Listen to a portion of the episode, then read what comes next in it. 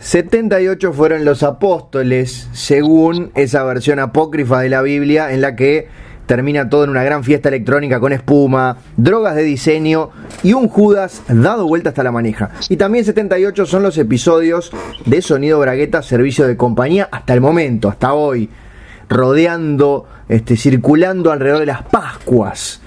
Sonido Bragueta, servicio de compañía, que es un podcast muy especial que no llevo adelante solo. Hola, mi nombre es Ignacio del Curi, estoy en Uruguay. Hay otra persona que me acompaña que está en Argentina y que quiero que ella misma se presente de esta manera. Hola, ¿quién eres? Hola, mi nombre no es Ignacio Alcuri y no estoy en Uruguay. Mi nombre es Gustavo Hernán y estoy en Buenos Aires, República Argentina. 78 como el icónico mundial, ¿no? Viste que el mundial no hace falta de decir fútbol, uno dice, es como decís Moria, ya sabes que hablas de Moria Kazan. Decís Marce, sabes que hablas de Tinelli. Decís eh, loco drogadicto, sabes que hablas de Albert Einstein. Y decís mundial y sabés que hablamos del balompié o fútbol, como decimos los marplatenses. Exactamente. ¿Cómo estás, Gustavo, en este tiempo que no hemos bragueteado juntos? ¿Cómo estás pasando? Y te extraño, Nacho, te extraño, te extraño a vos, extraño a, mm, al Bar Sporting, al Chivito, a los Carritos, Montevideo, Tristán Arbaja, eh, Virome y Servilleta, bueno, toda la cultura charrúa, ¿no? Que tanto me atraviesa, así que el dolor permanente, el dolor de cada día, de no estar pisando desde hace tanto tiempo suelo uruguayo. Bien, y lamentablemente voy a tener que sumarte más dolor, porque mencionabas al fútbol y mencionabas a Montevideo, y tengo una noticia muy mala que darte con respecto al fútbol montevideano. Espero que te encuentres sentado cómodamente, no que estés parado o Eh, subido una escalera. eh, Estoy sentado cómodamente. Bien. Así que da- da- da- dame tetotas, dame directamente, vamos sin anestesia. Bien, la una- las últimas veces que viniste y las veces que hemos ido, o la vez que hemos ido al estadio juntos, fuiste a ver un equipo de la primera división profesional, como era el Defensor Sporting. Bueno, actualmente es un equipo de la segunda división del fútbol uruguayo.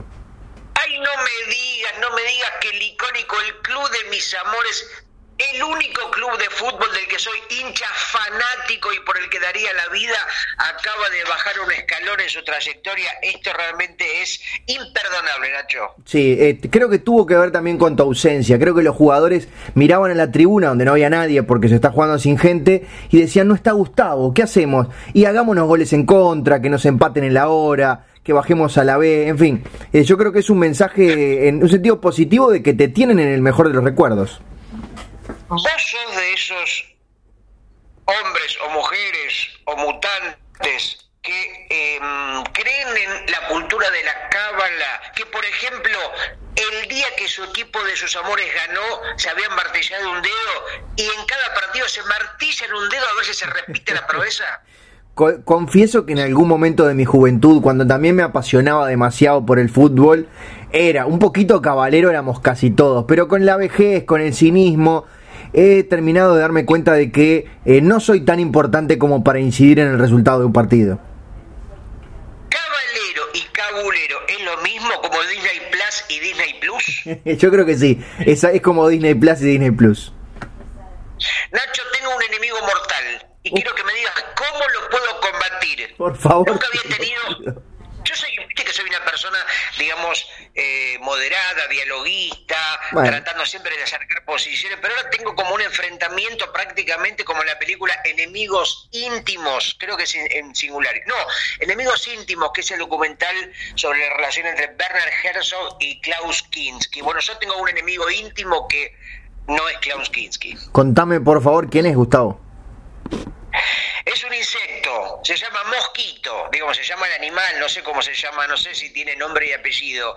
Eh, Nacho, cada noche, Uh, cuando estoy por conciliar el sueño, cuando estoy después de dejar un libro, después de abandonar una película, una lectura, algún tipo de consumo cultural, me abrigo, me arropo, me tapo y cuando está por venir el sueño aparece él. Aparece ese mosquito eh, minúsculo pero potente Y sabes lo que, lo, digamos, lo que no me molesta que me pique, Nacho, me molesta el ruido que hace, el sonido.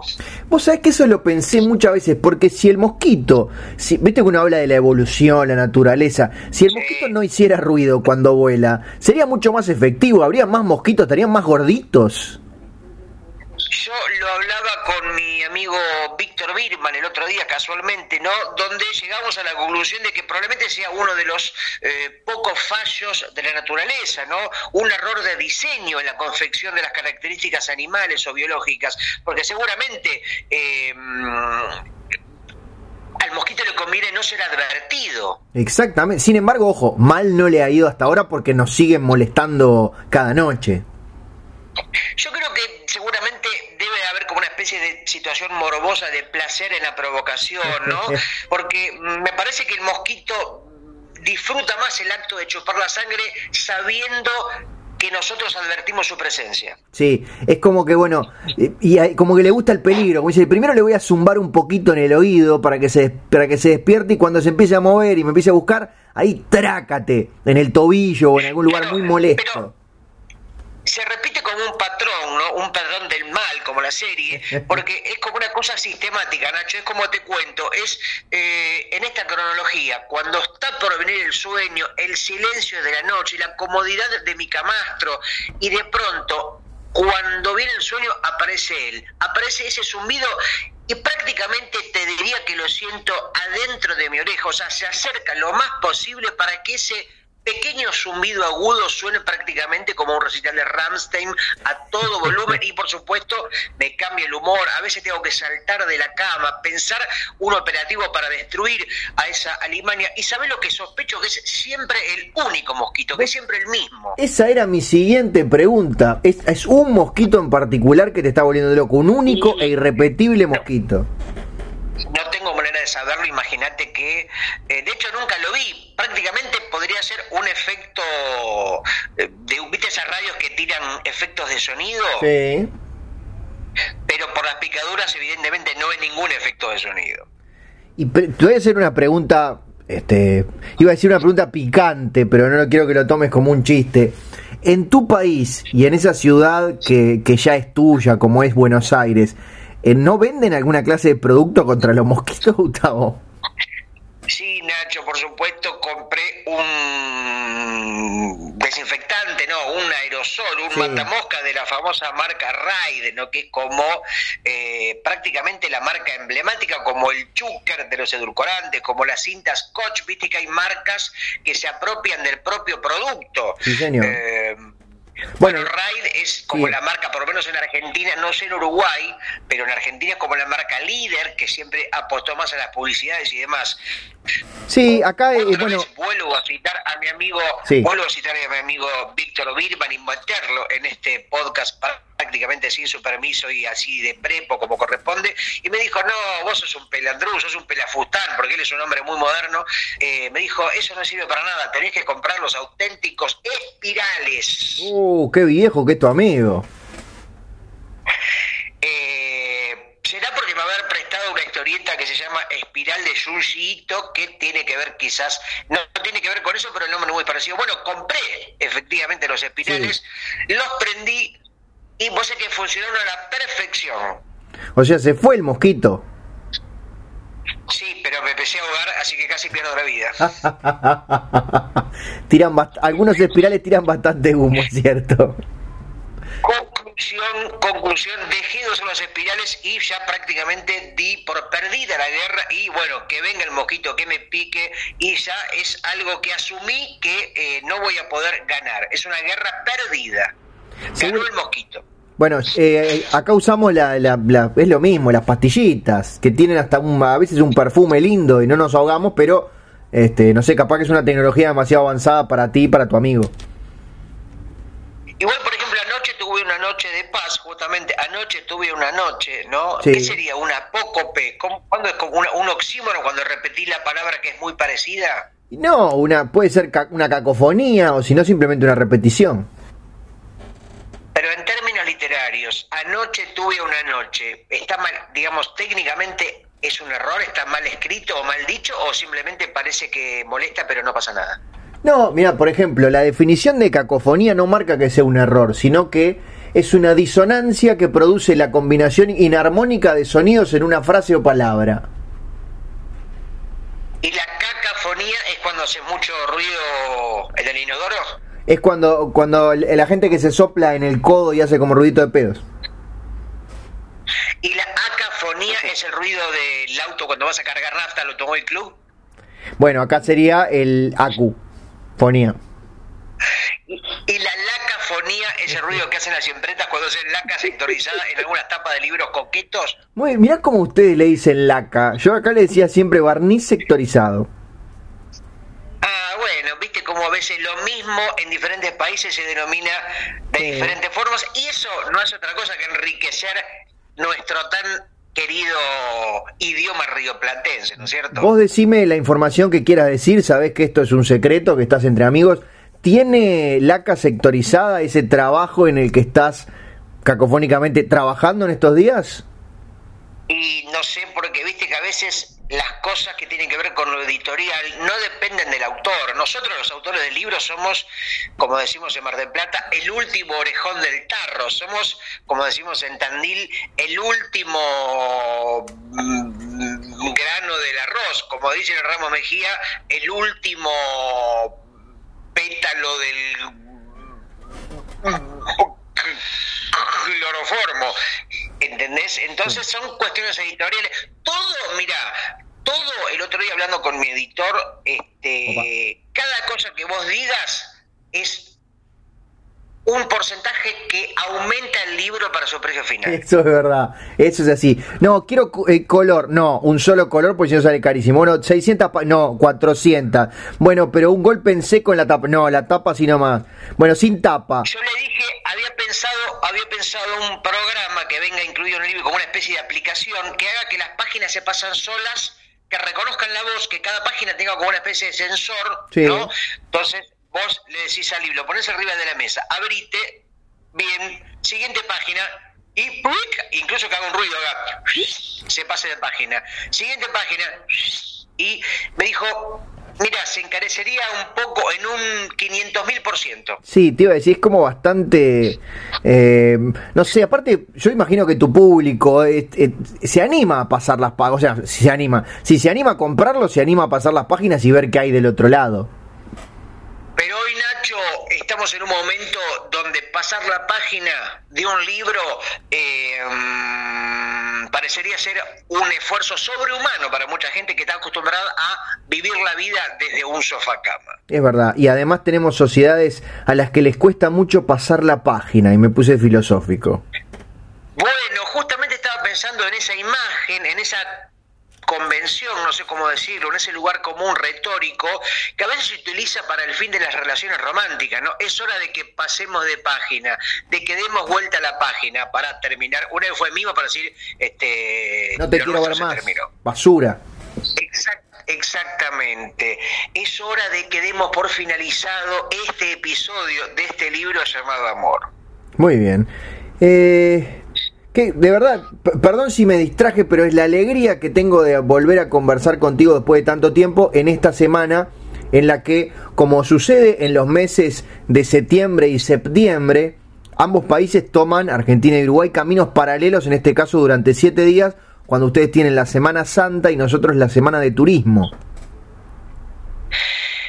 Mirá cómo eso da cuenta de el ateísmo ¿no? O mejor dicho, la, lo laico de tu país, cosa que no hace más que engrandecerlo, ¿no? Nosotros estamos atravesados por una situación mucho más religiosa, por lo menos este, mentirosamente religiosa, pero bueno, la nuestra es una semana que evidentemente es comercial, pero se disfraza de católica o de religiosa, de santidad. Bueno, sí, ahora viendo, por ejemplo, las cifras de los últimos contagios de coronavirus en Uruguay, un poquito de ayuda divina no nos vendría nada mal. Yo creo que el propio Dios debe estar eh, con coronavirus porque es, Dios es un hombre, eh, es población de riesgo, no de riesgo divino, pero Dios tiene, imagínate que Dios creó al hombre, a la mujer, creó al manatí, al koala, creó al delfín flipper, eh, creó a todo, o sea que es más viejo que la propia existencia, es más viejo que el, no sé si Dios creó al planeta Tierra o el planeta Tierra ya estaba de antes. Bueno, eso depende del filósofo, pero lo que es cierto también es que si nos creó a su imagen y semejanza, él es parecido a nosotros, por lo tanto, tiene que andar con barbijo, se puede contagiar igual. Por eso, aparte, digamos, por una cuestión em, de, de, solidaridad, ¿no? Digamos, viste que a mí me gusta cuando Dios es igual arriba y abajo del escenario. Cuando se hace el divo, cuando se pone en una situación de distancia del ser humano, no me copa, ahí me alejo, ahí me vuelvo ateo. Pero cuando Dios baja a tierra, se viste con harapos y come pieza de ugis, ahí me gusta Dios. está bien, porque eso demuestra que, ojo, porque siempre, está como el millonario que quiere ser pueblo, pero igual un poco de demagogia tenés que tener si sos Dios. Bueno, es una de las eh, características o de los subgéneros o de los tópicos muchas veces utilizados en las ficciones, ¿no? De pronto una persona común que tiene poderes como de Dios, que de pronto se encuentra con que puede hacer cualquier cosa y evidentemente, como dijo Albert Einstein, poder tiene una gran responsabilidad. Exactamente. Pero me quedé pensando en otra cosa, porque vos hablaste de las personas que adquieren poderes divinos y yo me quedé pensando en las, las típicas historias en las que algún dios viaja, baja a la tierra a mezclarse con nosotros o a porotear a algún humano. Bueno, hay una película mucho tiempo que la tengo bastante perdida, la tendría que rever, que es la de Wim Wenders, el clásico director alemán, La Sala del Deseo, ¿no? Donde, si no me equivoco, dos ángeles bajan a la tierra, ¿no? Y son divinidades en un mundo de seres mortales. Sí, y también tengo, ya que estamos y ya que vos sabés muy bien que me gusta cuando me recomendás cosas y yo te recomiendo cosas, estoy leyendo un libro muy interesante. ¿Cómo se llama, Nacho? Por favor, queremos escuchar el nombre de esa Biblia. Bien, para, el libro se llama Mitos, pero para que lo googleen bien es M-Y-T-H-O-S. Me imagino que viniendo de vos era un libro en inglés. No, señor, es la edición en español de Anagrama. Ah, me sorprendiste. Si es de Anagrama, me imagino que habrá droga, suicidio y mucha gente deprimida. Mm, sí, la verdad que sí, pero ¿sabes por qué? Porque son los mitos griegos revisitados. Ah, mira vos, este, ¿y quién los revisitó? ¿La familia, el pariente? los revisitó una persona muy este, conocida, por lo menos por mí, que es Stephen Fry. ¿Conoces a Stephen Fry? Ay, me suena. Fry primero me suena, me viene a la cabeza o el protagonista de Futurama, ¿puede ser? ¿Se llama Fry? Sí, señor. Y después está el protagonista uruguayo que es Fray Ventos. sí, señor, también. Ninguno de los dos es el autor del libro. ¿Quién era Stephen Fry, Nacho? Recordame, o mejor dicho, contame. Bueno, es un actor inglés muy conocido que eh, hace como 30 años más o menos tuvo una serie de, de, de comedia o de sketches junto a Hugh Laurie, el actor de House. Claro, que vino la Argentina en su carrera musical, ¿no? Que hace la especie de crooner, de, cantante medio de soul y de blues. Sí, señor. Esta serie se llamaba A Bit of Fry and Laurie. Y si algún día venís a casa podemos ver los DVDs, porque los tengo. Cuando vino la Argentina, viste que a veces hay gente que no sabe separar artista de obra y piensa que lo que hablábamos recién, que la persona es la misma adentro y afuera del personaje, de la ficción. Cuando tocó, ponerle creo que en el Gran Rex, Hugh como músico, eh, mucha gente fue con infecciones cardiovasculares, gente con balazos en los pulmones para que lo atienda. Sí, tenés razón. Y murieron ahí en el, momento. Estaba el tipo cantando, estaba el tipo cantando, ¿no? Y, se subía al escenario gente con, con, con, teniendo paros cardíacos en vivo y no, no entendía que. Dice, no, no, no, yo no soy Doctor House, eso es una película, pero ¿cómo si sos igual? ¡Sos vos! ¡Atendeme! Y bueno, ahí terminó todo en un desbarajuste y ahí terminó preso Hugh Laurie. ¿Pero y por qué? Si él no tiene culpa de nada. Y, pero no, pero vos sabés que hay una mm, hay un eslogan en la Constitución, por lo menos en Argentina, que dice que eh, mm, si vos sos médico, aún en la ficción tenés que atender a la persona que te reclame ser atendida. O sea, un Gianni Lunadei en la clínica del doctor Cureta tendría la misma responsabilidad si no se hubiera, bueno. Efectivamente, efectivamente, sí, sí, sí, la doctora Quinn, ¿no? que siempre atendía a Freddie Mercury, em, también la paraban por la calle. Si no me equivoco, ¿para quién interpretaba la doctora Quinn? Emma Thompson. no, Belinda Culea. No, Jane me acordaba la cara, una cara como estilizada, enflaquecida, con un gran, mentón así afinado hacia los bordes. Este, era una doctora, ¿era Queen como la banda o Queen como, como la no banda? Me parece que era con I, pero dame un segundo. Doctora Queen. Con I y doble N. O sea que no. No era, la, como la banda, ¿no? no era la de la banda. Bueno, escúchame. Este muchacho, Stephen Fry eh, también es actor de muchísimas películas, hizo de Oscar Wilde, estuvo en B de Vendetta, eh, es muy conocido y además ha escrito un montón de libros. Y en este caso escribe como con, cierta modernidad, nos cuenta todos, todos aquellos mitos griegos y lo va como encadenando y nos va explicando las historias y las leyendas. Hablando de recomendaciones, Nacho, este, es una de las tantas cosas que me duele de vos, que haces caso omiso o te pasan de largo las recomendaciones que yo te hago desde lo más profundo de mi corazón. Jamás. Cuando veo algo que me emociona, cuando veo algo que me emociona, y esto lo voy a decir frente a toda la gente que nos está escuchando. yo eh, junto energía, junto expectativa y te digo, Nacho, tenés que leer esto, fíjate esta cosa en YouTube, vos decís, sí, sí, sí, sí, buen hombre, siga, siga, siga. Y me ignorás olímpicamente y ese vos que estoy juntando como un rencor, ya llevo como, como varias bolsitas ahí este, juntándolos y no sé qué hacer con ellos. He visto todo lo que me has recomendado, Gustavo. No mientas, no mientas. Decime dos cosas, dos cosas. Aquella película de la que hablamos la otra vez y una historieta que mencionaste hace tiempo. Si estás tirando eufemismo porque no me no son capaz de decirme un solo nombre. Pasa que tengo muy mala memoria, pero seguro que alguna cosa vi. De los podcasts que te recomendé, no, escuchaste ninguno ni lo harás. No, eh, ¿ves? Pero ahí, ahí soy eh, igual que antes, soy sincero, no los voy a escuchar.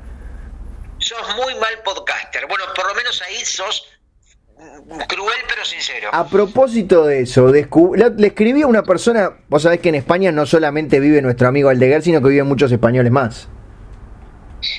Pedro Almodóvar, el rey Juan Carlos, Exactamente. el líder de, el líder de Juan Carlos Muchísima gente, como 10.000 más por lo menos. Le escribí al autor de que dijo que capaz que iba a escuchar nuestro podcast, así que si nos está escuchando, querido Pablo Vicente, le mandamos un beso. Autor del libro que se llama Auge y caída de una historieta, que es la historia detrás de Bruguera. Ah, mirá vos, eh, qué interesante. Vos sabés que un autor de un libro de ensayos, un libro de texto, no, no un cómic. No, no, y, me acordé porque en su biografía dice que ha participado en algún episodio del Campamento Krypton como invitado. Ah, otro de los podcasts que yo sigo eventualmente y vos por supuesto jamás, escuchaste como todo lo que tiene que ver con eh, Podcast. los podcasts.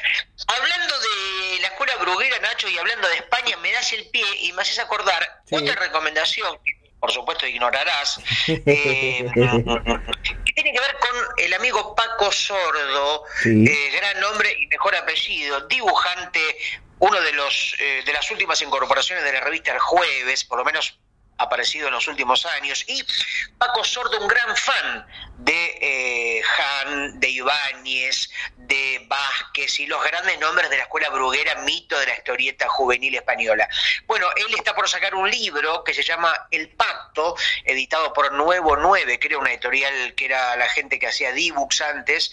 Em, mm, bueno, y es una obra donde él hace una especie de biografía apócrifa de uno de los eh, dibujantes que eh, quería, un dibujante que quería ser em, incorporado por el plantel de Bruguera, bueno, y aparece Vázquez, por supuesto lleno de referencias a la a la época, ¿no? A los grandes nombres y a todo lo que pasaba en Bruguera, que mucha gente sabrá, sobre todo la que leyó El invierno del dibujante de Paco Roca, o vio la película El Gran Vázquez de Oscar Aybar, protagonizada por Santiago Segura. O sea que este, este personaje de esta historia sería como una especie de Forrest Gump de la editorial Bruguera y vos sabés que lo interesante de eh, Paco Sordo es que empezó a hacer como una especie de campaña o de historieta paralela, que era como un making of de la propia historieta, el pacto de su novela gráfica, eh, o su declaración de amor a toda esta escuela brugueriana, donde en las redes, en su propio Instagram, que creo que es Paco Sordo Dibuja, si no me equivoco, ahora lo estoy pensando de memoria, arroba Paco Sordo Dibuja, iba siendo como un diario en cómic de lo que iba sucediendo mientras tomaba referencias, buscaba documentación, eh, bueno, una, una especie de comedia paralela previa a la historieta que está por salir en un par de semanas. Bien, lo estaba buscando por las dudas para confirmarle a la gente. Paco Sordo se dibuja. Exactamente, ahí está. Bueno, ahí, este, gran recomendación, un gran amigo, colega y otro oyente braguetero como Esteban Hernández, que acaba de sacar un podcast que lo recomendamos en el podcast pasado, ¿no? Esteban Hernández, bueno, el, el, el archiconocido por todos y todas, Joaquín Aldeguer, bueno, tanta gente, ¿no? Tanta gente, gentuza, merluza, eh, discapacitada que nos escucha desde el más allá. ¿Habremos nacido en el país equivocado, Gustavo? ¿Seríamos reyes en España nosotros? Capaz que si fuéramos españoles añoraríamos Uruguay, Buenos Aires, viste que dicen que no hay peor nostalgia que añorar, añorar lo que nunca jamás sucedió o algo así, o algo así. Frase de una de las canciones de otro español, Joaquín Elías Sabina, por supuesto. No, hay nostalgia peor que añorar lo que nunca jamás sucedió. Oh, ¿Parte de qué canción, Nacho? De 19 días y 500 noches. Con la frente marchita, que une de alguna manera el Río de la Plata Buenos Aires y Madrid, ¿no? Lleno de referencia a la boina del Che, bueno, un montón de situaciones donde siempre Sabina fue una especie de unión poética, temática, filosófica entre Buenos Aires y Madrid. Sí, como que, y por momentos era como ese fan que te da un poquito de vergüenza que sea tan fan, ¿no te pasaba una cosa así? Y a veces se lo puede criticar por cierta cosa tribunera, impostada, ¿no? Como en aquella canción Dieguitos y Mafaldas, ¿no? Como queriéndose congraciar con ambas ambas orillas. Es como, sí, este, estás si, si, Sabina, si Sabina tendría huevo, podría ser una canción en contra de Buenos Aires y Madrid, ¿no? Si nos está escuchando... Bueno, como Fito Páez, en esta puta ciudad todo se enciende y se va, ciudad de pobres corazones, porteños caretas. Si, si nos está escuchando, lo invitamos al desafío de hacer una canción que hable en contra de Buenos Aires. Te decía que es como cuando de estás, recorriendo el mundo, poner sos uruguayo, estás en, no sé, Filipinas, y, no sé, y te cruzás con un filipino que dice Uruguay, Uruguay tiene una camiseta celeste, bueno señor, ya está, ya no es para tanto. Como que Sabina a veces era como demasiado fan. ¿Habrá alguna persona que se llame Phil y? Como Phil Collins, como Phil Eh, conociendo los nombres que le han puesto algunas personas en la región y en Uruguay, como el comisario de policía que se llama Walt Disney, seguramente existe un Phil y Pino. O un dúo de cómicos, Phil y Pinas, ¿no? o, o Phil y Peanuts. Un hombre que es fanático de Snoopy, de Charlie Brown, de Peanuts. Aparte, claro, es perfecto porque Phil es un nombre anglosajón y Peanuts es una serie estadounidense de, tiras cómicas. Sabrás que eh, el propio Jules, creador de Peanuts, odiaba el nombre de su tira, ¿no? Que si no me equivoco quiere decir cacahuates o maníes, traducido al español. Sí, exactamente. ¿No le gustaba? Leyendo una biografía, una obra monumental, que la biografía oficial de Charles Schulz, que recomiendo, pero al mismo tiempo no porque tiene una rigurosidad que a veces te abruma, ah. pero bueno, él cuenta todo el proceso cuando, este, viste, el sindicato le compra la tira, se llamaba Lil Folks originalmente, la primera versión donde estaban los personajitos, y eh, el sindicato, no me acuerdo si era King Features o esos sindicatos de prensa, de las tiras de prensa en Estados Unidos, le quieren poner Peanuts y él le pareció horrible y bueno, pero finalmente, como pasa muchas veces, un nombre termina aprendiendo masivamente y ya no hay vuelta atrás. Yo confieso que hasta los 25 años más o menos pensé que llamaba Snoopy. Es lo que pasa viste que a veces se produce ese, ese equívoco, hay que aclarar, cuando vos hablas con alguien de, bueno, viste, Snoopy, bueno, la tira Charlie Brown, sí, la tira Peanuts, pero en realidad hay que, dar, hay que hacer un rodeo directamente para hablar de Snoopy, que en realidad es un solo personaje de la tira que es mucho más que el propio Snoopy. Claro, porque acá en, en ningún medio de prensa salía esa tira, entonces lo único que llegaba eran las loncheras, el merchandising de Snoopy o eh, eh, justamente solamente las tiras protagonizadas por el perrito, no la de los niños. Entonces para nosotros eran, los otros eran unos, unos personajes secundarios que aparecían de vez en mes. Es más, mirá, voy a decir una audacia. Atención toda la gente fanática, lo- los pinuteros. Atención. Atención. los peteros. Los peteros que son los fanáticos de Peanuts.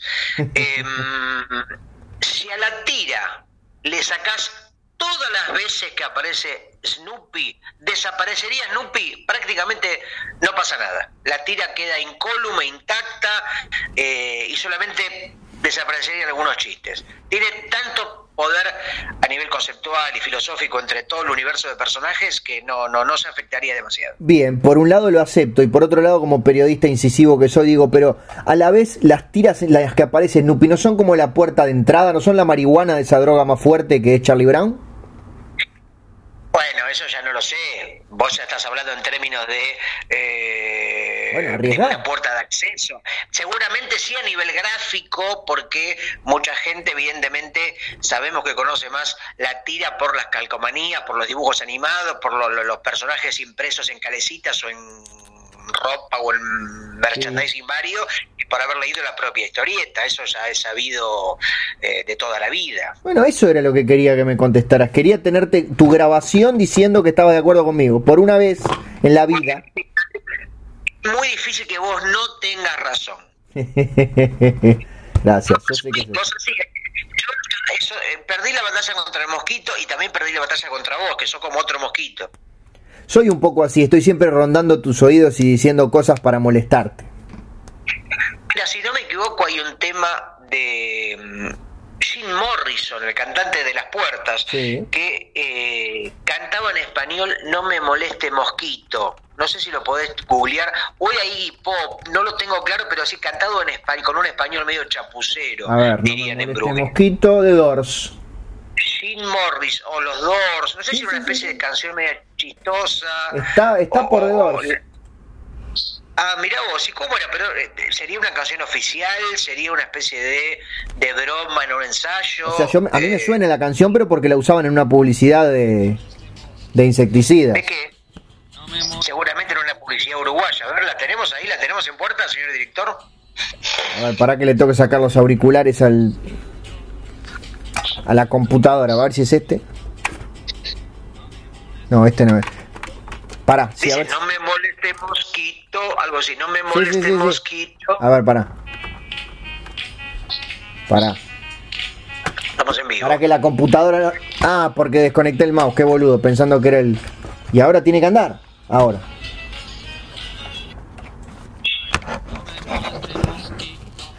¿No escuchás ahí? No, pero no importa. Ah. Pero bueno, tenemos la letra, Nacho, porque ahora me interesa saber de dónde venía esta canción, porque viste que los Doors eh, era una banda con una poética más profunda, más psicodélica que hablar de un mosquito que te pica. Sí, a ver, tenemos acá. De Mosquito Song. Wikipedia. vos. Una Sí. canción de los Doors del año 72. Eh, a ver. De Mosquito. Escrito por John Densmore, Robbie Krieger y Ray Manzarek. Bien. Claro. Después tuvo su versión que la en, escribieron- en francés. para. Sí. El único que no participa en la letra es el propio Morrison, Sí. si no me escuché mal. No querían, no Mirá querían. vos, o sea que... Por eso la letra es tan chota, porque la única que no escribió Morrison. Exactamente. Igual te digo, para haberla escrito, haber sido escrita por tres personas, un poco floja la letra, ¿no? Yo pensé que iba a ser que era del Club del Clan o alguna cosa de esa porque la había escuchado alguna vez. Che, y para, tenemos la letra porque Ah, era bien. parte en español y parte en inglés, o toda en español, o cómo era. Vamos a ver. De Mosquito Song Lyrics. No me moleste mosquito, que me pica no sé qué. ¿Cómo era? La canción del mosquito en vivo. Mostrar más. No me moleste mosquito. Why don't you go home? No me moleste mosquito. Let me eat my burrito. La verdad, un poco pobre la letra. Se me aparece el burrito mexicano. Habría que hacerla con el chivito uruguayo para hacer la versión charrúa. Let me eat my chivito. No estaría nada mal. ¿Qué sería? Déjame comerte el chivito. ¿Sería una especie de connotación erótica? ¿Un doble sentido? No me molestes, mosquito, ¿por qué no te vas a tu casa? No me molestes, mosquito, déjame comer mi burrito. Si dijera déjame comer el, el burrito de alguien más, capaz que era más cachondo. Burrito es una comida típica mexicana, ¿no? como una especie de fatay, de sanguchito, de, de, de, de- de cosa ahí callejera, el burrito. Sí, Puede sí, ser. señor. ¿Para que vamos a dar la definición de burrito? Porque una vez que empezamos a googlear, esto no se detiene nunca. Burrito. Es que acá el programa, en realidad el único que hace el programa es Google, acá sacamos a Google y no queda nada. No tenemos nada para hablar. Una tortilla de harina de trigo enrollada en forma cilíndrica rellena de diversos ingredientes. Hay gente que pide así, ¿qué tal? ¿No me das una tortilla cilíndrica enrollada de diferentes protagonistas con diferentes ingredientes? ¿Cómo no ya sale? Se hace siempre doblando una tortilla usualmente de menor tamaño que la del burrito alrededor del relleno, que puede ser prácticamente de cualquier alimento o guiso. Esa parte ya no la entendí, pero importa. Burrito. De- Después está el burrito de la banda Divididos, ¿viste? Que también es otro de sus clásicos del rock argentino. A ver. No sé si recordás ese tema del burrito, creo que se llama simplemente El Burrito. El burrito, De canción de Divididos. Sí, señor. sí. También un poco cómica. Todas las, todas las canciones que tienen animales en diminutivo son graciosas, ¿viste? Sí, y eh, ya hemos hablado bastante de los diminutivos y sabemos que son siempre este, accesibles al, al buen humor de la población. Claro, pero por ejemplo, digo, en el sentido de si están, se cumplen las dos cosas, animal y diminutivo, pierde todo carácter serio, tiene que ser necesariamente divertida. Sí, porque puedes escribir una canción de que a tu abuela se la comió un tigrecito, pero no va a funcionar. Imagínate si la película de Spielberg se llamara, se llamara Tiburoncito, no hubiera tenido la misma eficacia. Olvídate, olvídate, no sería el éxito de taquilla que soy. Si la película eh, mm, Alien se llamara, se llamara Aliencito, sería una, una- una tontera para chicos. O ¿no? fíjate cómo el, diminu- el diminutivo, el diminutivo y el terror y el miedo no se llevan bien. Para nada. Eh, eh, Pero sí, fíjate cómo justamente con el mosquito, que para mí es un elemento, es me da más miedo que el propio alien, el que el hombre de la bolsa, ¿no? Si, llamara, se llama, si se llamara mosco, me generaría menos miedo que llamándose mosquito. claro, lo que pasa es que en este caso no es un diminutivo, o sea, es- el nombre es mosquito. Si fuera mosquitito, ya sería otra cosa. Claro, es verdad, es uno de los pocos animales que ya viene con el diminutivo per se. Está, déjame confirmar acá, dame un segundo porque antes lo quiero googlear. Está el sapito Sí. de Darwin.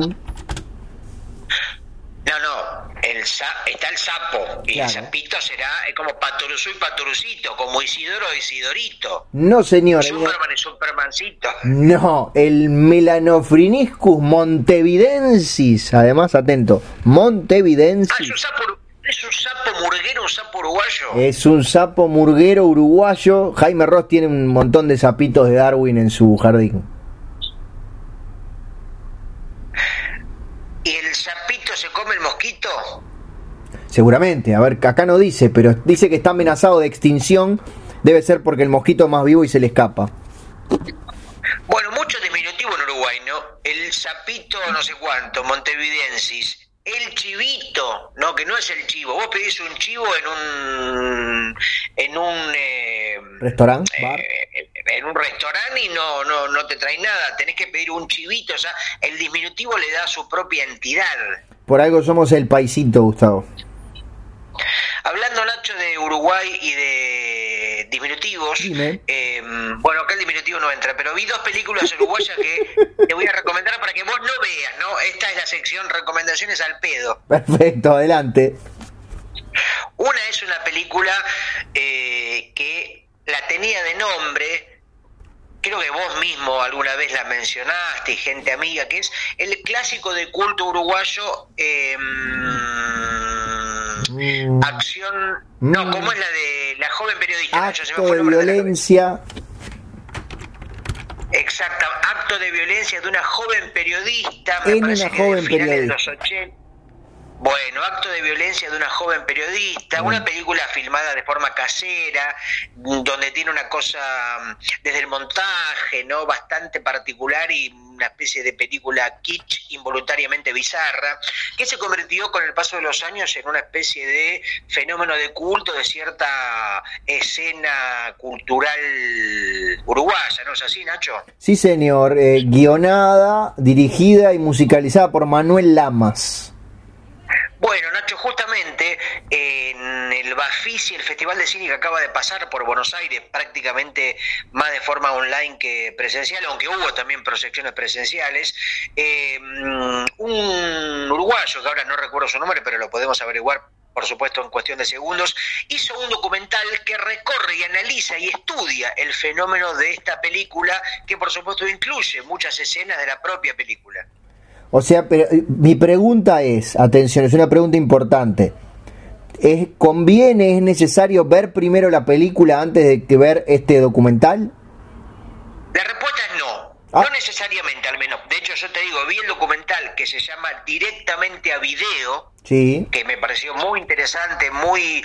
Eh, prácticamente dentro de ese género medio detectivesco, donde una persona se obsesiona con una figura y la recorre y investiga y hace como una especie de rompecabezas para tratar de analizar el fenómeno, en este caso de qué pasó con este director que acabo de mencionar y qué pasa con el culto y por qué esta película se convirtió en el fenómeno que es.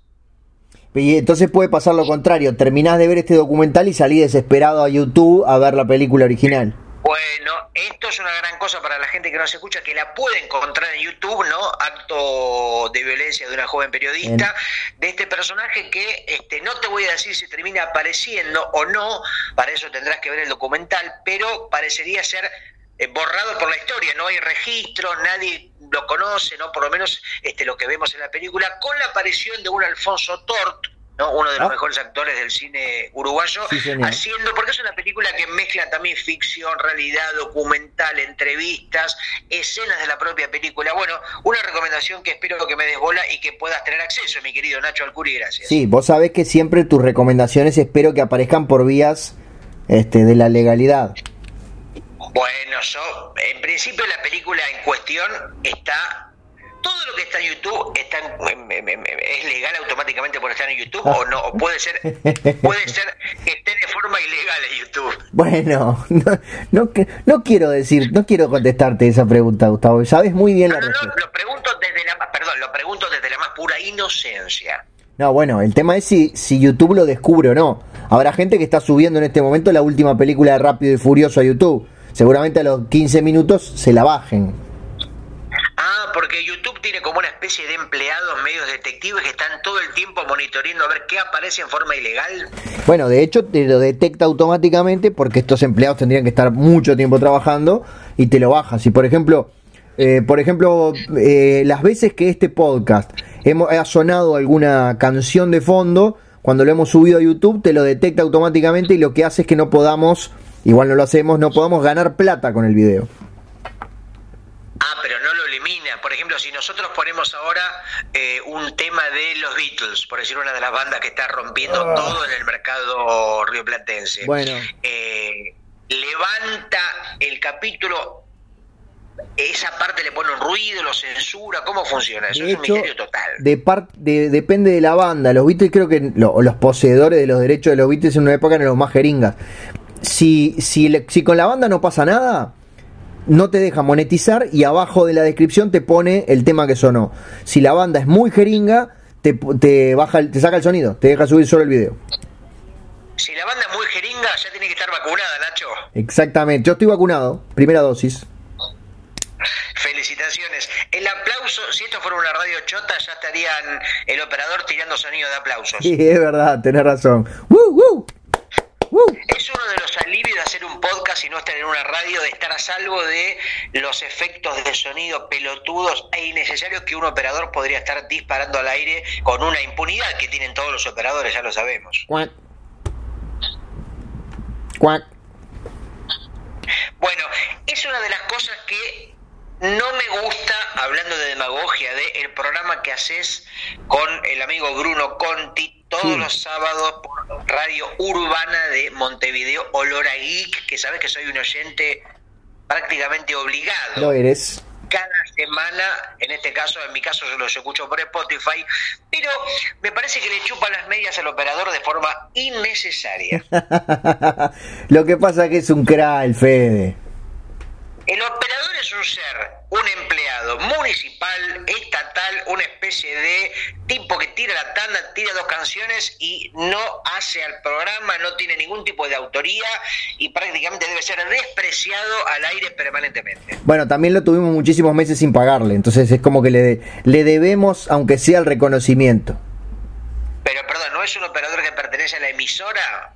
Sí, bueno, es un tema un poco más complejo. como los sábados eh, va especialmente para hacer el programa nuestro y no le paga a nadie. Ah, bueno, entonces, entonces está bien, entonces está bien que le hagan mimos, lo traten bien y que traten de embaucarlo, por lo menos emocionalmente. Y ahora también le estamos pagando.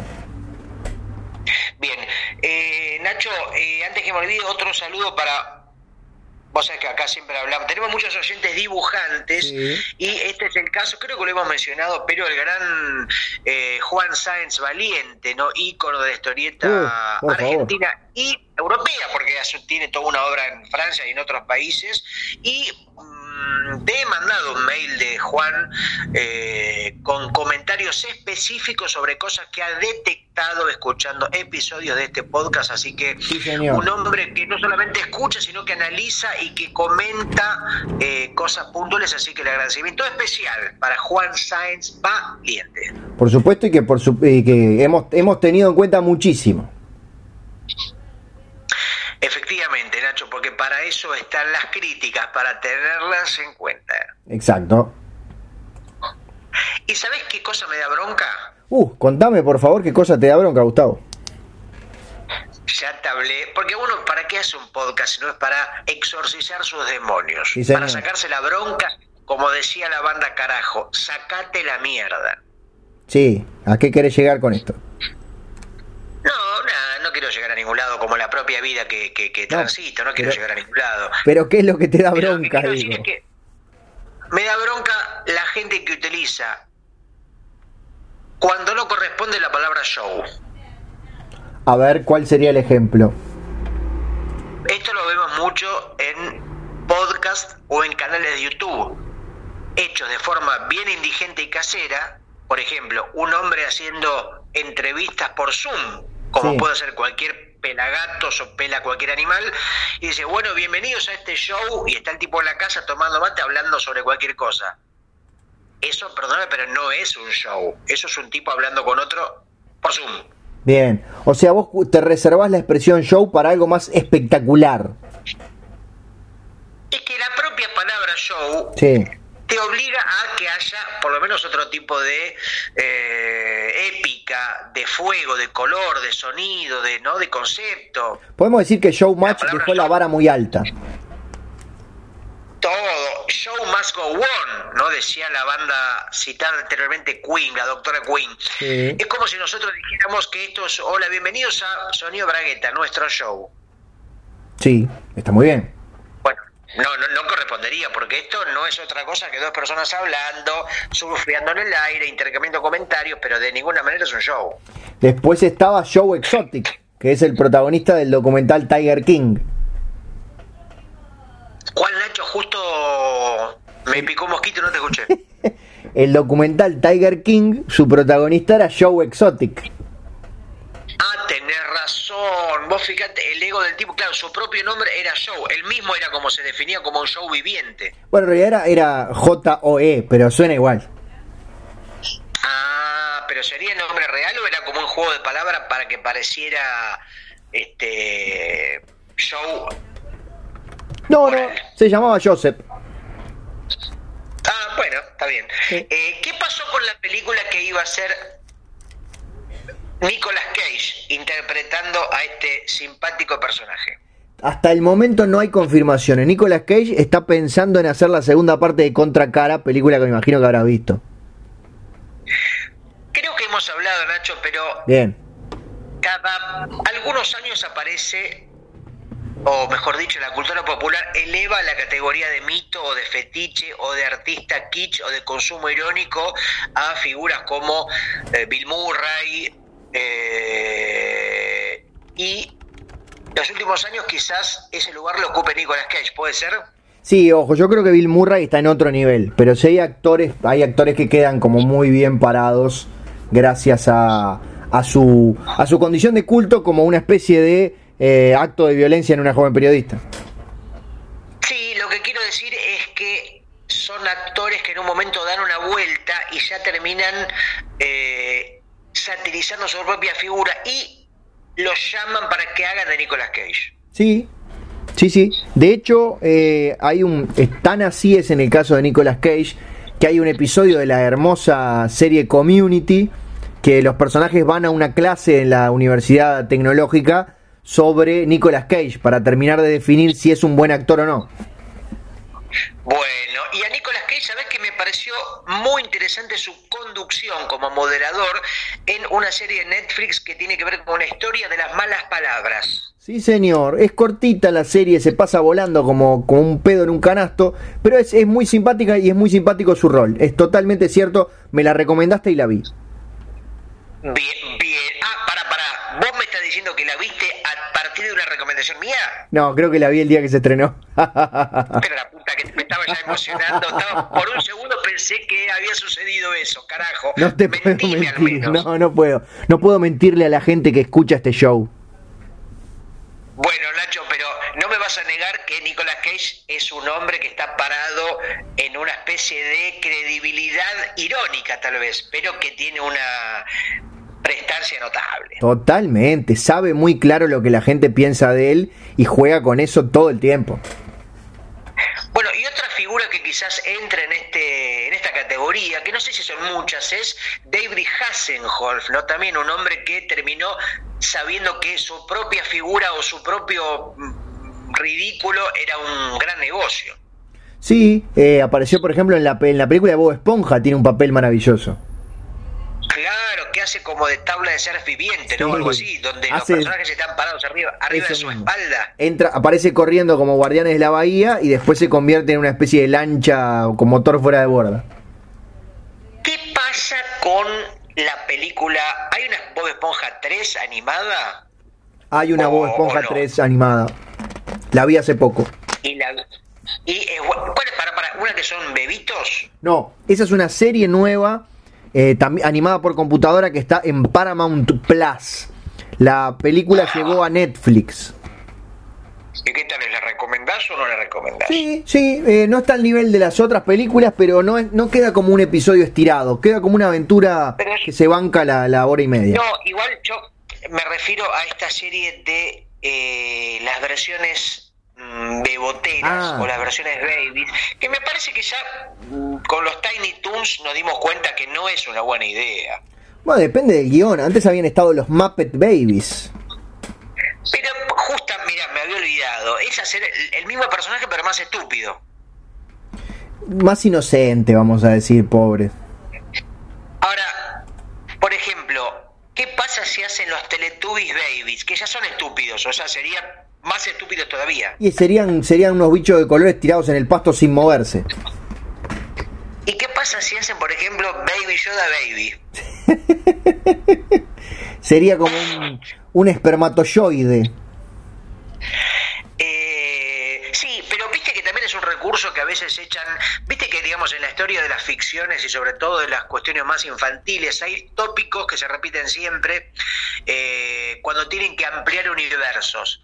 Eh, la versión femenina, la versión los hijos y la versión bebé. Parecen ser esos tres caminos prácticamente. Sí, pero bueno, en el caso de Bob Esponja, para volver a, para no irnos tanto por las ramas, es un producto eh, el Bob Esponja original era un producto para niños, pero que podía ver todo el mundo. Este es un producto que está más con un público objetivo juvenil, infantil. Se puede ver, pero ya te dice un poco tratándose de Bob Esponja, más que irnos por las ramas, nos iríamos por los corales, ¿no? Muy bien, hoy estás en un nivel de, de, de lo mejores que te he visto. Sí, lamentablemente como no hay risas grabadas, el chiste queda como sin confirmarse, ¿viste? Claro, pero la gente que está escuchando este show en este momento está carcajeando, está dándose vuelta en el piso. Sí, y hay algo triste, Nacho, no sé si compartirás esta opinión y a ver qué dice la gente en sus casas, de cuando la propia persona se tira su efecto. ¿Cómo, es, cómo sería? Digamos, un efecto entre comillas, ¿no? Con la boca, por ejemplo, dice, digamos, lo voy a decir de nuevo, pero con efecto incluido. Ah. Eh, Nacho, tratándose de Bob Esponja, más que irse por las ramas, nos llevamos por los corales. Ah, no está mal. Yo sabés que en una época hubiera deseado tener como una especie de, mini tecladito con reacciones para contestarle a la gente y de tipo Bueno, pero ese tipo de, efectos sonoros o de chan o de cuac o de, ese tipo de gorjeos o de, espasmos, eh, casi todos los casos vienen después de un chiste malo, porque si el chiste es bueno y claro, se supone que el propio chiste avisa de su eficacia o de su condición de chiste. Ah, no hace falta confirmarlo. Unos aplausos de pronto. En definitiva son actos de inseguridad, no de miedo, de miedo al vacío, a, la reprobación, al, ninguneo. Miedo de que saltes al vacío y no, y no te vuelvas nunca. De hecho, el humor podríamos decir que es el acto más cobarde del universo, ¿no? Epa, epa, epa, ¿en qué sentido lo dices? Digo, contar un chiste o hacer algo pensando en la risa ajena es una especie de reclamo de amor al universo, de me siento solo, mi vida miserable, por favor, reíte. Bueno, en mi caso sería así, pero al mismo tiempo es un acto de valentía, porque sabes que si ese chiste no funciona vas a quedar en la mayor de las vergüenzas. Es verdad, Nacho, o sea que podemos decir que se cumplen los dos opuestos, la cobardía y la valentía. Exacto, es un oxímoron. Un oxímoron. O un oxímoron si fuera una pizza. Exacto. Estás te digo, estás aprendiendo. De acá hoy te vas con nuevos conocimientos, nueva sabiduría, nuevos chistes. Hoy te convertís en héroe, Nacho. Sí. Hoy te convertís en un valiente que hace humor, un Sáenz valiente que hace humor. Y después está también el recurso de meter el, el efecto, el efecto de gag donde no corresponde para generar el absurdo, ¿no? Lo incongruente, por ejemplo, si yo te digo, Nacho. Sí. Anoche mmm, soñé con Sofovich. Fíjate que te reís, pero no, no, no, dije nada particularmente gracioso. El pero el, efecto genera como una especie de mmm, saliva cerebral que a veces la risa, viste, que sale a, pesar nuestro. Me hiciste acordar, voy a hacer una referencia no oscura, pero tan específica que vas a tener que tenerme un, paciencia por 30 segundos. Por favor. ¿Te acordás de las en las entregas de premios de MTV en la, en la época de gloria de esa señal? muchas veces las presentaciones de, los, de las categorías y todo eran como distintos videos, todos con una estética en común. Bien, una de estas entregas, que no sé si era de cine, de música, de qué miércoles, tenía una estética como de jóvenes hablando, y había una que, que jamás me la voy a olvidar, que era un tipo que aparecía diciendo, cuando censuran las palabras, cuando decís, por ejemplo, esto es una... Y el tipo decía, cuando la gente tendría que censurar palabras al azar, para que uno no, no, sepa lo que está del otro lado, porque si no sabes que siempre es una, una palabrota. Estoy de acuerdo. O sea, por ejemplo, anoche me pip a Sofovich y de repente es me senté a tomar un café con Sofovich. No me poroteé a Sofovich. Si no me equivoco, no me acuerdo qué banda, Nacho. Eh, no, sí, me acuerdo. Una de las canciones de Fly of the Concourse, este grupo, este dúo, si no me equivoco, de músicos y actores de Nueva Zelanda que hicieron una gran serie paródica sobre un dúo de música que es muy loser y tiene canciones hermosas. Eh, justamente parodia este tipo de incorrección en el hip hop, donde ya llega al, al, extremo de los pips, ¿no? Y termina siendo un embrollo de pips y jode con esto de forma muy eficaz. Muy bien, no, eh, vi la serie, no la recuerdo, para que veas cómo de repente unos segunditos vistos en MTV hace 25 años quedan incrustados en la memoria. Bueno, es una de las series que justamente, como recién hablamos de la película de culto uruguaya, em, si tenés las referencias, te causa mucho más gracia porque satirizará épocas de la música de Bowie, eh, a determinado clip de los Pet Boys, a determinada escena de la música alemana, digamos, lo que funciona, que es graciosa sin conocerla, pero mucho más si vos tenés la referencia incorporada. Sí, pero es importante decir eso, que funciona igual, porque yo no soy un super melómano y me divertí bastante con la serie.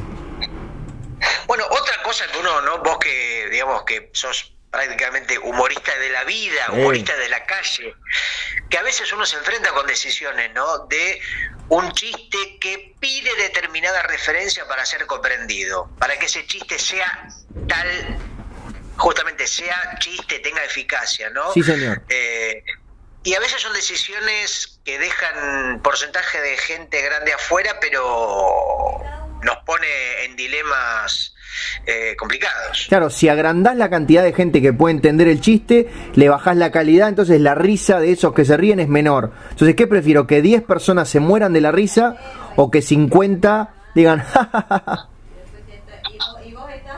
porque por ahí hay un chiste muy bueno, pero para pocos. Exactamente, entonces, ¿qué hacemos? Lo dejamos para pocos. Bueno, a veces hay un chiste, chiste para uno. Sí. Puede haber, para una persona, por ejemplo, un chiste que vos le haces a una pareja que tiene que ver con una cosa muy interna, solamente funcionaría solamente para esa persona. Nosotros tenemos nuestros chistes internos que no diríamos en este momento porque dejaríamos a toda la audiencia afuera.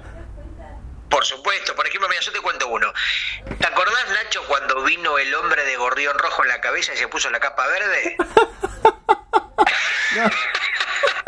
bueno, es graciosísimo, pero la gente que no, entiende los códigos no, lo va a entender. No, no, no, lo que me reí ese día, no puedo creer.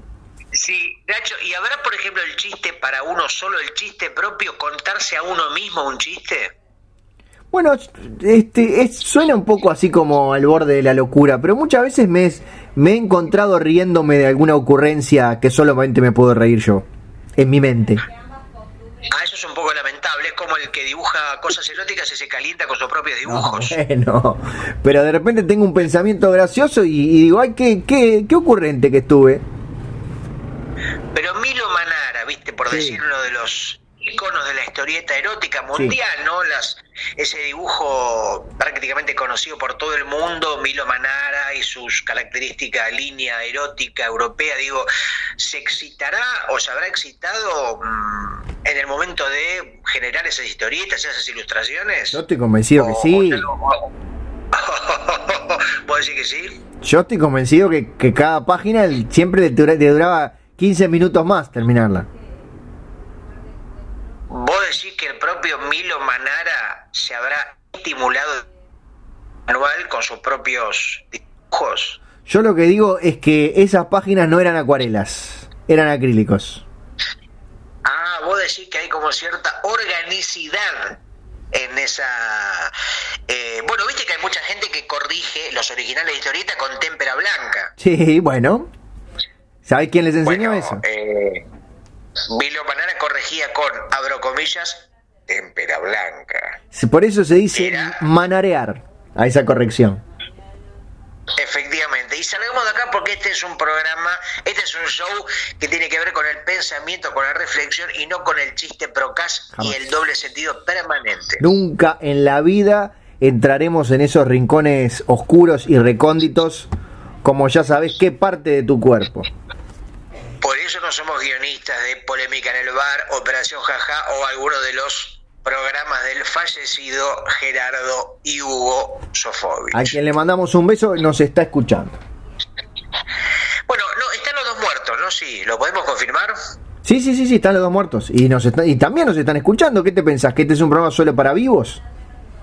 Bueno, pero están los hijos, están los hijos, ¿no? Eh, hay eh, eh, tienen hijos que siguen con, el negocio del chiste, con el, humor popular en definitiva, ¿no? Hay descendencia, continuando ese, ese humor para toda la familia. Sobre todo si la familia media gorilona. Así es, Nacho. Bueno, atravesando el capítulo 78, un programa que hasta ahora viene con todo, es sin interrupciones, no se cortó, está saliendo la transmisión fluida, una cosa que no puedo creer. Yo tampoco, porque la, lo que tuve que remar el episodio pasado, Gustavo, supongo que lo habrás escuchado y habrás visto lo que remé. Habrás escuchado lo que remé. Sí. Remes Lenikov. Ves, es un chiste que seguramente vos no entendés porque no sabés quién era Remes Lenikov. No, pero imagino que era una persona que se llamaba así y ya me hace reír. Me parece parece que si no me equivoco fue ministro de Economía de Argentina o un cargo por lo menos político era seguro, Remes Lenikov. A ver, para. Gran nombre, gran, gran nombre y mejor apellido. ¿no? Jorge Remes Lenikov. Eh, todavía está vivo, atención. Ya lo mataste por el pedo. Uy, yo pensé que había fallecido, pero debe ser un hombre de más de 90 años. No, tiene 72. Ah, muy joven. Mirá, yo lo hacía prácticamente prácticamente bajo tierra. No, Tumba no, al ras de la tierra, como una película que vi alguna vez. Exactamente. Fue ministro de Economía de Dualde. Mirá. Pero de, perdón, entre el 3 de enero y el 27 de abril de 2002. Un poquito nomás. Bueno, pero ¿quién le quita lo bailado, no es cierto? Sí. Después sí, fue ministro de Economía de la provincia como 8 años. O habiendo sido ministro, ¿quién lo quita lo ministeriado sería? Sí, ¿quién le quita lo economizado? Bueno, viste que a veces también se usa la figura de bailar para cualquier actividad que no tiene que ver con la danza. Sí, por supuesto. O sea, sos un, sos un cantante que dejas de cantar y aún así te dicen quién te quita lo bailado. Y vos decís, pero yo cantaba, no, no Bueno, importa. incluso hay gente que ni siquiera tiene la capacidad de mover las piernas. Que yo, por ejemplo, a Stephen King, ¿quién le quita lo bailado? No, Stephen Hawking, Gustavo. Justamente, ¿yo qué dije? Stephen King. ¿Y por qué me confundo permanentemente siempre con esa- esos malditos personajes? Yo qué sé. Aparte, vos siempre decís Stephen Hawking. Igual, eh, en un momento Stephen King tampoco pudo caminar porque tuvo un accidente de moto. Eh, no, iba caminando y se lo llevó puesto un camión. Peor aún, mirá, me da la razón. No, no, y estuvo muy, muy mal. Se estuvo por pelar. Al final se dejó las trenzas. Pero, ah, no, pero él tiene una razón, porque él es motoquero, él tiene una moto y se sale siempre andar en moto Sí, como, una, como parte de su, como una extensión de su vida. Pero el accidente más grave, el tipo estaba caminando por el costado de la carretera y pasó un mionca y ¡ping! Ahora, curiosamente, eh, ya que es un hombre tan motoquero, no hizo un libro que yo sepa sobre una moto poseída, una moto diabólica, ¿no? No, tenía un camión diabólico. Y creo que antes de que el camión se lo llevara puesto, mucho antes. Mira vos, ya eh, prácticamente no será un camión que se habrá vengado de un camión. Se hizo en realidad un cuento de él, anticipó su propio accidente. La rebelión de las máquinas, en inglés Maximum Overdrive. Dirigida por Stephen King. Ah, claro, porque es una. Creo que es la única película que él aparece como director de su propia obra, ¿no? Sí, señor. Yo te recomiendo, Nacho, un libro que es. Para mí el mejor de todos. Yo sé que sabes que soy, soy un fanático Sí, de sí. King. Un, un, un King, Quinquela number one. Soy un, un, un, un, un Oh. de, lo- de la primera obra. Un libro que se llama Cómo escribo, mientras escribo, que cuenta un poco. Es al mismo tiempo su autobiografía y al mismo tiempo genera y regala recursos y consejos para el escritor novato como vos. Lo leí y estoy completamente de acuerdo con que es un gran libro. Y aparte es divertido, pero es un hombre, es un hombre que eh, todo el tiempo se hace cargo de su figura de bestseller, de ícono, de, de, de personaje de la, de la cultura pop Sí. y eh, habilita consejos, habilita consejos desde un pedestal, pudiendo no hacerlo. Ah, ojo, si sos Stephen King, ¿quién te va, quién te va a pelear el mercado? ¿Quién te va a hacer mella? ¿Quién te quita lo bailado, no? Exactamente. Exactamente, Gustavo. Pero yo creo que le podríamos mandar un, porque él tiene Twitter, yo a veces tuiteo con Stephen. Tiene Twitter Stephen King. Le voy a decir, eh, ¿por qué no? Yo creo que una. Porque no hay. Ya, los últimos libros, la verdad, digámoslo, son como las últimas temporadas de Los Simpsons. Viene medio. Vamos a caída. Estoy entrando al tweet del Twitter de Sonido Bragueta. ¿eh? Vamos a escribirle a No, digo, ¿por qué no? Claro, ¿por qué no eh, hace? Yo creo que un hitazo podría ser. como tiene el auto diabólico, Christine, la moto diabólica. A ver, para. hello, Stephen, Stephen. Stephen King. Decirle que, yo, decirle que soy de Uruguay. Le va a llamar la atención. ¿Quién le va a escribir de Uruguay? Nadie. I am from Uruguay. Sí. Eh, ¿qué- ¿Cómo era? The smallest, the smallest country in the world. Smallest Country in the world. country in the world. Sí, ¿qué más? Decirle, hay, hay, hay eh, como yo tengo, I, I do a greatest idea for you and I. ¿Cómo es regalar? Eh, Em, em, regalate. bueno. Sí. Eh, eh, the premise, the prom- no, la premisa, the premise is eh, one man eh, hate the cars because a Ford Falcon choking his wife and eh, em, eh, Sí. comprar una moto.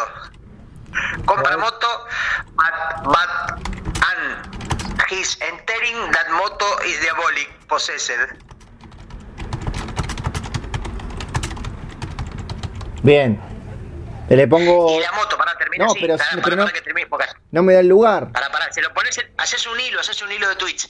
Es, vos ponerlo en inglés porque no, no, no, no lo tengo muy claro, pero es que el tipo se compra la, mo- compra la moto, se sube a la moto y se da cuenta que la moto está poseída, pero la moto tiene un sistema que le agarra los pies y las manos y empieza a pisar gente y la policía piensa que es él, pero en realidad la autora intelectual de los crímenes es la moto. But the intellectual author- authority. Authority is the moto, not the man. not the man. Y listo, decirle que, que haga lo que, que le dé forma y que, que con eso tiene ahí para entretenerse. Salutations de Nacho y Gustavo. Yes, Perfecto. yes, yes, yes. Mando. Yo creo que seguro va a contestar. Sí. Ahí mandé. ¿En cuántos entró? Porque eh, eso era un poco largo para un solo tweet, ¿no? Entró ¿Cuántos en dos. caracteres tiene? Entró en dos. Ah, perfecto. Sí. Vamos a ver. Entonces, eso sería un, eso es un hilo de tweets, ¿no? Cuando se hace un texto largo y dividido en varios tweets. Cuando es más de uno es un hilo, sí señor. ¿Y hasta cuántos hilos permite? Por ejemplo, ¿puedes poner 5.000 hilos? Sí, te va, te morí de viejo antes, pero podés. Ah, me sorprende, pensé que habría un límite. No, bueno, si estás todo el tiempo tuiteando, la inteligencia artificial, como la de YouTube, pero en este caso la de Twitter, puede pensar que, que estás, estás eh, spameando, que estás haciendo publicidad a, la, a, la- a mansalva. ¿Entendés? Sí, Nacho, y sí, sí, entiendo, entiendo. Yo no hago otra cosa que aprender con vos, ya lo sabes. Pero, qué honor. Cuestión de honor, otra película que, que creo que en algún momento vi. Si Sí, no me bueno. equivoco, trabajaba Jack Nicholson. Nicholson trabajaba. Eh, Jack Nicholson trabaja en una de las 25 películas tituladas, traducidas como Cuestión de Honor. Hizo del Guasón también, no sé si te suena. Me suena así, en 1989. Lo que me enteré ayer por YouTube es que eh, el último Superman tiene traje negro. Bueno, sí, eh, el- el- había muerto en la película anterior y cuando vuelve utiliza un traje negro.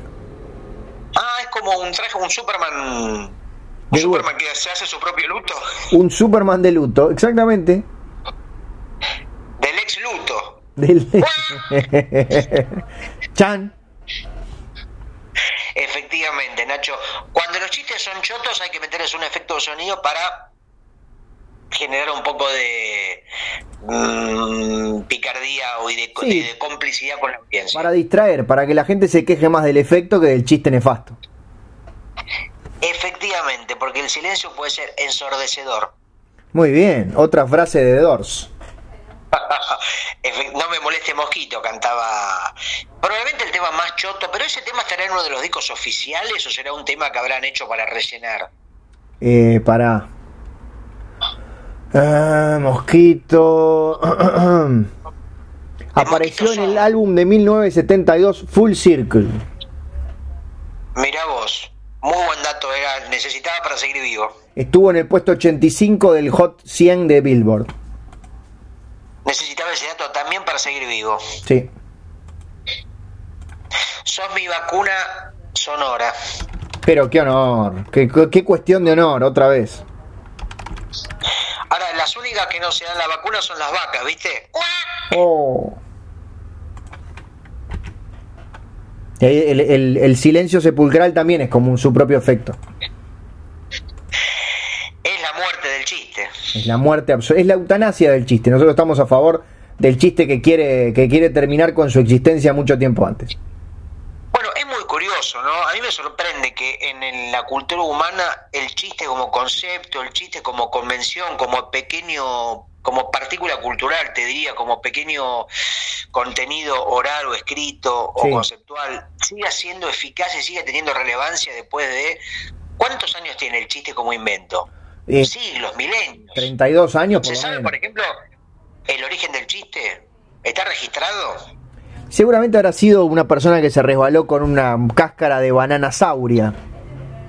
Ah, bueno, pero eso es una, de última es una acción cómica, es un accidente. Yo me refiero al chiste pensado como tal con una construcción mínima, al menos. Y William Shakespeare. ¿Habrá un, el chiste 1? El de, el de no ser, esa es la cuestión.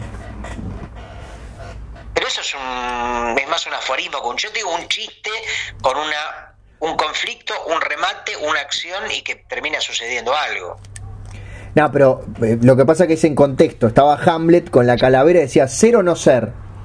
Y en un momento decía ser. Y ahí pasaba alguien corriendo y le pegaba con un periódico en la cabeza. Y después decía, no, mejor no ser. Y la gente estallaba en la, en la tribuna del teatro. Todos morían de risa. Bueno, también es un poco quizás ambigua la definición del chiste, ¿no? Porque un chiste puede ser una cosa para una persona, puede ser otra, ¿no? Según la cultura, según el momento. Eh, hay, hay gente, por ejemplo, que piensa que este es un podcast de One. De ninguna manera, de ninguna manera. Bueno, un poco de las cosas que siempre se, se queja Leo Maslía, ¿no? Un hombre que siempre dice yo no soy humorista, no hago humor, que se quiere escapar de eso y parecería ser como una de su, como una condena para el que la gente se ría de su obra. Sí, de hecho, sus libros de cuentos son cuentos este, trágicos, tétricos, y encontrás personas que dicen, me maté de risa leyendo el cuento de Malía, y yo digo, no, por favor, que, que Leo no se entere de eso. Bueno, a mí me sorprendió que, evidentemente, por lo menos la mayoría de sus, de sus textos, de sus libros de cuentos, son claramente humorísticos, grotescos, absurdos, pero, sin embargo, en el libro, uno de sus últimos libros editados por Criatura Editora, que son 20 cuentos separados, ¿cómo era, Nacho, por favor, el de tapa amarilla? Eh, ah, ¿Qué cree que lo vaya a buscar? No, pará. No, yo porque los dos lo tenemos. Esperá que lo tengo por acá. Lo tengo por acá rápidamente buscando la biblioteca. Acá lo, lo agarré. Literatura con vallas. 52 cuentos, un tratado, un test y un alegato. Exactamente. Bueno, en este libro, Literatura con Vallas, eh, que tiene cuentos notables, el de Indiana Jones, Harrison Ford, bueno, varios, eh, tiene un par de textos que son bastante sombríos, ¿no? que parecen justamente más de Stephen King en todo caso que de un Maslía que nos tiene acostumbrados a la hilaridad. Y, y me quedé con un gusto, primero, mm, raro, ¿no? Y sobrecogedor, prácticamente como un registro que no tenía tan presente. ¿Vos decís que a Maslía se lo llevaron puesto un camión hace poco y por eso empezó a escribir de terror? No, no digo que sea de terror, pero digo que, viste que a veces uno tiene que sintetizar a una persona y vos esperás algo del otro. Es como si vas a ver a Jaime Ross y, eh, no sé, no cante, o esté afeitado, Sí, o- o, eh, eh, no sé, Empieza a recitar poesías. Por lo menos te Por lo menos, o empiece a, eh, a enseñar a cómo se hace un, un pancho. Seguro. Sería original, sí, pero sería por lo menos sorprendente. Sí, no, y la gente eh, pediría que le devolvieran el dinero ipso facto. O, o no, o por ahí puede pasar como vimos en la película sobre Andy Kaufman, ¿no? Eh, donde Jim Carrey interpreta este, una especie de biopic muy interesante donde podía pasar cualquier cosa, ¿no? La gente pagaba la entrada o se sometía a lo eh, imprevisto, a que el personaje de última leyera un libro durante horas y la gente este, se fuera yendo Claro, progresivamente. claro, ahí lo que él quería justamente era, era como molestar. Y lo hacía muy bien. Sí, es otra discusión. Sí, bueno, como en un momento la figura de Charlie García que vos pagabas una entrada y Charlie García no aparecía o se iba a medio show y decía, "Y bueno, ¿qué querés ser Charlie García? Sí. Donde entramos en la categoría del inimputable, ¿no? Donde también hay gente que parecería que se le perdona cualquier cosa porque está en esa categoría de inimputabilidad. Más allá del bien y del mal. Bueno, como Ricardo Diorio, como quién, quién podría ser, por lo menos para cierta parte de la crítica, inimputable.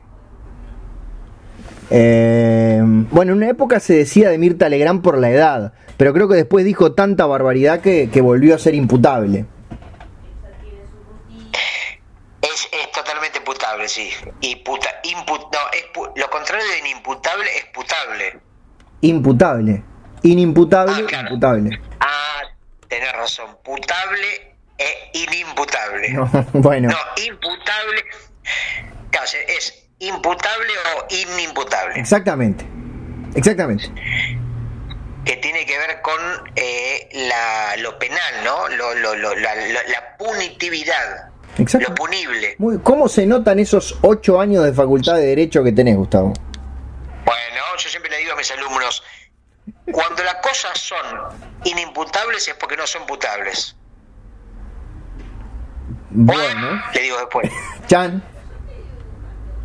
Yo tengo, sí, mi propio efecto sonoro con mis alumnos, yo siempre les digo también, cuando ustedes vayan por la calle y vean que no hay semáforo, imagínenlo. ¿Cómo? Les digo, el semáforo está... Porque viste que hay calles que tienen semáforo Sí, y hay calles que no. cierto. Bueno, cuando vos vas a una calle que, por ejemplo, pasan muchos autos, una avenida peligrosa, Sí. y ves que no hay semáforo, bueno, al semáforo lo tenés que imaginar. Mm, pero Cuando y- imagines, cuando imagines que, cuando imagines que está en rojo, ahí cruzas. Pero Aunque si- pasen los autos, no si importa. te imaginas que... No, que entonces cuando está en verde. Eh, está en verde eso. Por favor, Gustavo. Es con la verde que Yo se cruza. conf- Nacho, siempre me confundí los colores. Siempre, yo nunca entendí cuál era para cruzar o para quedarse quieto. Bueno, eh, te quedas quieto con el rojo y, y, y cruzas con el verde. Ah, con razón me pisaron tantas veces autos. Ay, Dios mío. Es el mismo problema que tuvo Stephen King, por eso lo pisó el camión de los hermanos Verga. Y... Debe haber sido eso, sí. Claro, de hecho está el camión. Vos sabés que los hermanos Verga es una empresa líder de mudanzas en. Buenos Aires. No sé si tiene origen en Buenos Aires o viene de, de- de- o los, los hermanos Verga son una familia tradicional de Argentina, pero tiene esos camiones gigantes como el de BJ McCain, ¿no? Con su tipografía ahí, Verga, tiene, hermanos. en- en- tiene una gran historia de vergas, así que debe ser una familia histórica.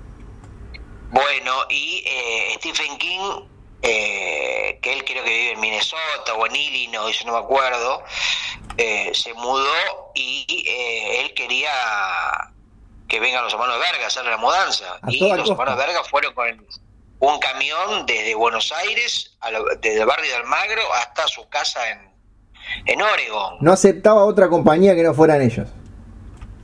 Le salió una fortuna, pero Stephen King, si hay algo que le sobra es la plata. Es que cuando tenés plata te pones así como caprichosito. Por la plata baila el mono. Andaba, andaba todo el tiempo por la casa pidiendo hermanos. Efectivamente, bueno, y, y el propio el propio camión que él había pagado fue el que lo, pi- lo pisó y casi lo mata. No, no sabía ese dato. Sí, sí, sí, sí, sí. Efectivamente, eso le- ahí le dejó la, la lección, que más vale lo que tenés cerca y no lo que tenés lejos. Desde lejos no se ve, Desde lejos no se verga. desde lejos no se verga, es el eslogan, efectivamente, de la empresa. Muy bien. Qué lindo. Una canción que le hicieron los piojos. A Stephen King. Desde lejos no se verga, desde lejos no se verga. Hacemos mudanza y sigue la letra, ¿no? Que adaptan una canción de su más conocido repertorio. En nuestro tiempo más, más hippie, así como arriesgado, hubiera sido un buen título para el episodio. Sí, eso era antes cuando hacíamos todo chiste con doble sentido y los flyers únicamente tenían penes y cosas este, así sobresalidas. Sí. Pero ya no, hemos madurado. Pero Yanola, Ay, bueno, ya retrocedimos, ¿no? Yanola está cansada. ese lado? Porque es una figura que, que la dejé de ver en los medios. No sé si la televisión o internet de lo hizo a un lado o el propio Yanola se retiró del Yo creo que se dieron dos cosas. O aparecieron unas denuncias de chicas que habían sido así como medio toqueteadas por Yanola y después es Yanola, o sea, nadie lo extraña. Bueno, hay gente que eh, tampoco es que tenga demasiado mérito artístico y parece ser tener una pregnancia permanente en la cultura popular. Como por ejemplo un, un Ignacio El ah, claro, claro, vos estás un tipo permanentemente presente y tampoco que sos un, no sé, tampoco sos eh, Mohamed Ali. No tengo, tengo muy poco para tampoco sos este Kenu Reeves, tampoco sos Zack Snyder, y no está el Alcuricat, ¿entendés? Vos hiciste un par de libritos este, de Morondanga y sin embargo tenés un lugar bien ganado, ahí tenés una, un poco de más de lo que deberías. Algún día voy a sacar la versión de 2500 páginas de mi novela porque salió una de 180 páginas, pero voy a sacar el Alcuricat. Bueno, yo todavía no vi esa película, Nacho. Eh, no la veas. ¿Y sabes cuándo la voy a ver? ¿Cuándo la vas a ver? Nunca, nunca, Nacho. No, está bien. Yo te recomiendo que no la veas. No es para ti. Esto no es ni bueno ni malo, no es para ti. No es para ti, es otra revista. es, eh, ¿cuál era aquella Weekend? Revista Weekend. Weekend, una revista que tenía que ver con el campamento. Fin de semana, en inglés, weekend. Sí, señor, porque era... Eh, traducción, literal, ¿no? Porque week es semana y en, ¿no? Prácticamente es este, perfecta la traducción. Sí, sí, sí. Es por la gente que los fines de semana sale a cazar, a pescar. ¿Pero que no puede salir a cazar un miércoles? No, porque tiene que trabajar. Y para hay gente que trabaja cazando, por ejemplo, los que venden gorro de, de castor salen a cazar en cualquier momento. No, si ese es tu trabajo, sí. Un muy buen documental, Nacho, creo que te lo recomendé y por supuesto seguramente no viste, sobre los castores de Ushuaia eh, en el canal Amazon Prime. Epa, lo tengo ese. Un impresionante registro del estrago doloso que hicieron los castores en el sur, en el fin del mundo, en el sur argentino, una invasión de castores que prácticamente agotó la fauna silvestre y generó un escándalo ecológico. Eh, ahora sí recuerdo la recomendación y por supuesto recuerdo haberla ignorado en ese momento. Bueno, un lugar en el que estuve, pude estar yo en esas reservas donde están los riachos y todos los cementerios de árboles secos.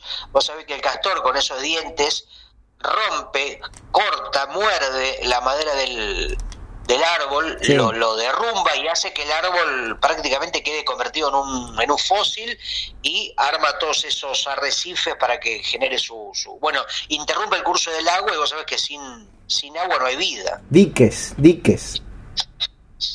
Exactamente, diques sí. Y bueno, y es una especie de... Vos sabés cómo fue la historia, creo que ya te la conté, pero creo que fue en el año 1940 o 30 y pico, en no sé qué presidente o gobernador de, la Argentina o, de Ushuaia, no, no, antes de Perón incluso, ah. dijo, vamos a incorporar un par de pastores a Ushuaia para que se desarrolle la industria peletera. Viste que era muy común en Hollywood las actrices y las, las divas con grandes tapados de piel. Sí, señor. Bueno, entonces quisieron copiar el fenómeno canadiense. En Canadá el, castor es como un animal emblema y ahí había una industria de las pieles. Entonces dijeron, bueno, trajeron, incluso está todo, están las imágenes filmadas de la época, donde mandan un par de aviones y traen, traen creo que eran seis parejas, seis parejitas de, eh, de castores y está el momento, se ve, se ve el momento filmado en blanco y negro donde sueltan a los castores para que hagan, incluso les pone música lenta para que hagan el amor y dice, bueno, para, que hagan allá, no sé, tengan cría. Eh, ¿eh? A ver si que hay tapado de piel de castor. y hay de todo, Nacho, porque el tema es que con seis parejitas en los pocos años había cientos de miles de castores, hicieron un escándalo ecológico y bueno, se desbordó porque no contaron que no hay eh, quien se los coma a los... No tienen predador o depredador natural. Claro, claro, claro, no, pero lo que no sabía era que existían los tapados de piel de castor y existen. Y hay de, de castor en Ushuaia hay todo. Hay casas hechas con piel de castor, hay puertas, hay autos de castor, hay eh, mm, todo de castor. Hay castores. como el, vos abrís una, abrís una canilla y hay un castor en Ushuaia. ¿Hay castores hechos de castores? Hay, hay un metacastor, sí. Qué lindo, voy a tener que ir.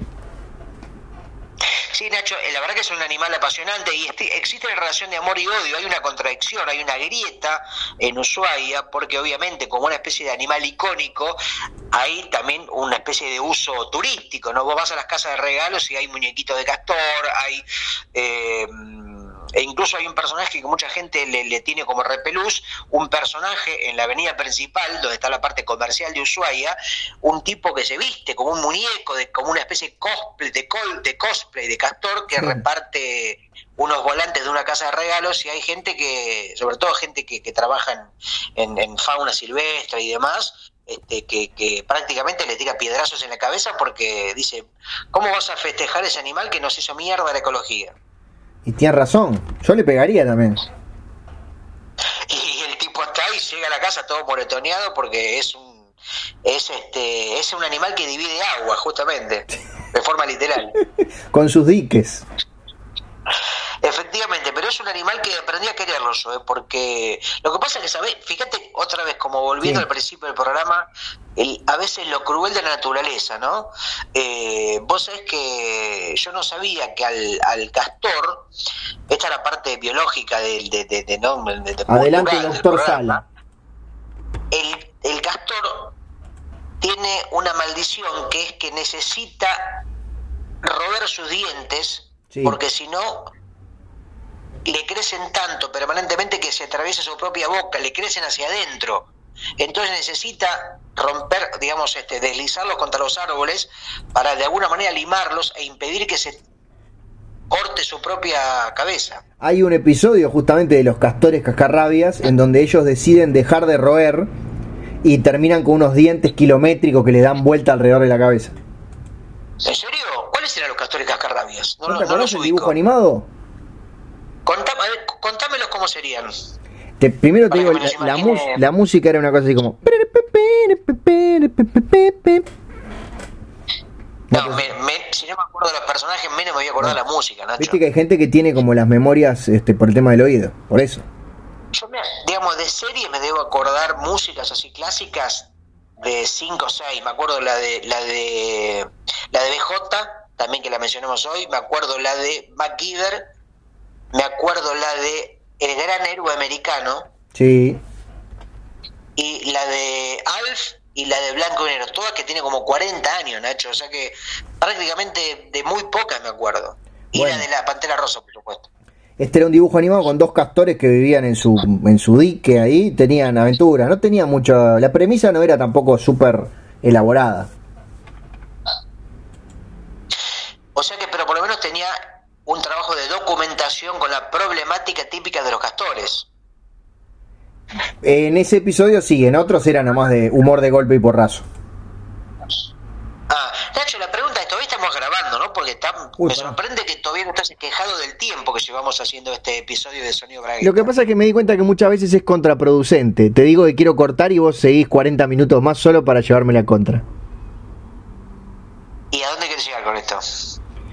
al final del programa, básicamente. Ah, vos estabas esperando que yo sacara el tema de la extensión antes que lo hicieras vos mismo. Exacto. No, digo, por ahí tenías un día particularmente al pedo o estabas en una situación de comodidad o de laxitud eh, con una predisposición distinta a la habitual que siempre estás como corriendo teniendo que ver algo, hacer alguna reseña o algo. Lo que pasa es que recordemos que es feriado. Ah, el feriado, es, un feriado mental también, ¿no? como que está, el cuerpo, la mente se predispone de otra manera. Sí, señor. Sin embargo, Gustavo, Gustavo, Gustavo. Sí, Gustavo Hernán. Así como quien no quiere la cosa, estamos llegando al cierre de este episodio de Sonido Bragueta. Bueno, eh, si estuviéramos en una tormenta sería un cierre relámpago. Muy bien. Cuac, cuac, cuac, cuac. Y si estaríamos en una casa de ropa sería un cierre de temporada.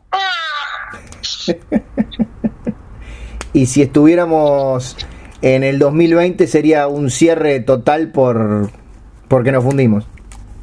Bueno, un poco este, la- eh, triste el chiste, pero bueno. Muy, muy lamentable. Eh, Nacho, Sí. eh, un, un programa extenso y no cerca de prácticamente dos horas de duración, ¿no? Porque son, hace como una hora y 45 que estamos eh, en este episodio en el que hemos tocado todos los temas. Una hora 34. Ah, pensé que no es tan grave, no es tan No, grave, no, podemos no. seguir un ratito No, más. no, no, no, estamos cerrando. bueno, ¿cómo, ¿cómo sigue tu día, Nacho? ¿Cómo sigue tu noche, tu jornada?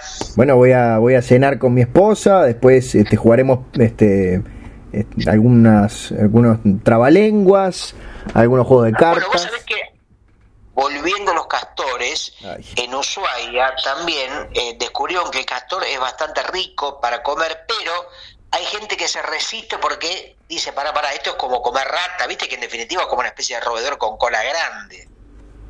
Bueno, conociéndome a mí que soy más rata que los castores, si es rico y es medio barato, me como un castorcito a la plancha, pero sin dudarlo.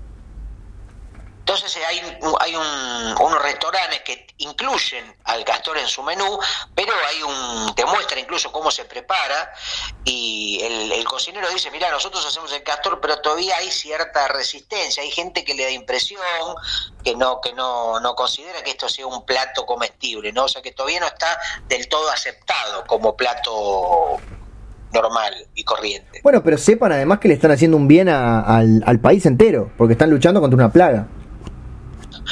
Yo en ese sentido un día me comí una milanesa de ciervo. Bueno, Y no es chiste, ¿eh? no, no, no, te creo, te creo. ¿Cómo estaba? ¿Sabés dónde? ¿Dónde?